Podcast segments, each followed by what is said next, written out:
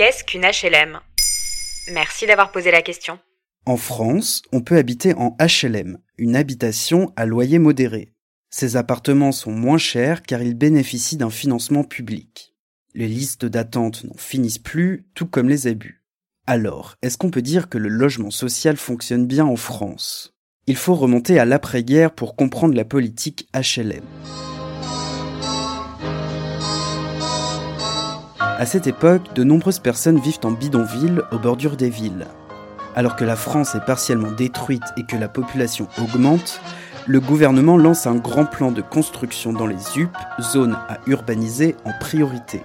Pour bénéficier d'un HLM dans ces nouveaux immeubles, il faut faire une demande et remplir quelques critères. Être français ou en situation régulière et ne pas dépasser 2400 francs de revenus pour une famille de deux enfants. Eh bah, ça doit représenter un sacré budget pour l'État. En effet, si bien qu'à partir des années 70, les gouvernements misent de moins en moins sur les HLM pour favoriser les APL, des aides personnalisées. En 2000, la loi SRU impose tout de même à chaque ville en France de compter au moins 20% de logements HLM sur son territoire. Ce taux est monté à 25% en 2013, soit un quart des logements. Aujourd'hui, l'objectif pour l'État est toujours de loger des personnes ou des familles qui ont des ressources trop faibles pour le faire dans le parc privé. 10 millions de Français habitent dans des HLM. C'est plutôt une réussite alors qu'autant de personnes puissent être logées à moindre coût. Le problème, c'est que ce système connaît aussi ses limites. Dès les années 70, on critiquait les grandes constructions de l'État en périphérie des villes. Aujourd'hui, trois questions se posent au HLM. La première est de savoir si l'urgence est quantitative ou qualitative. L'image des clapiers sonores et autres cages à lapins aura du mal à s'estomper de l'imagerie populaire.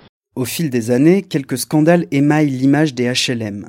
D'anciens ministres, députés ou autres personnes dont les revenus ont largement augmenté profitent des failles du système et restent habités en HLM. Au même moment, 1,3 million de Français attendent un logement HLM. La durée moyenne d'attente est de 3 ans. Du côté de la gestion, une HLM sur deux est gérée par une entreprise privée, les bailleurs sociaux, qui flirtent parfois avec la légalité. L'émission Cash Investigation révélait ainsi en avril 2019 que certains gonflent les charges des locataires, d'autres font de la spéculation immobilière et les plus audacieux demandent des enveloppes de 3000 euros en cash aux futurs locataires pour pouvoir leur accorder un logement. Bien que les logements sociaux aident de nombreuses familles, ces dysfonctionnements ne font que renforcer la crise du logement en France. Voilà ce qu'est une HLM.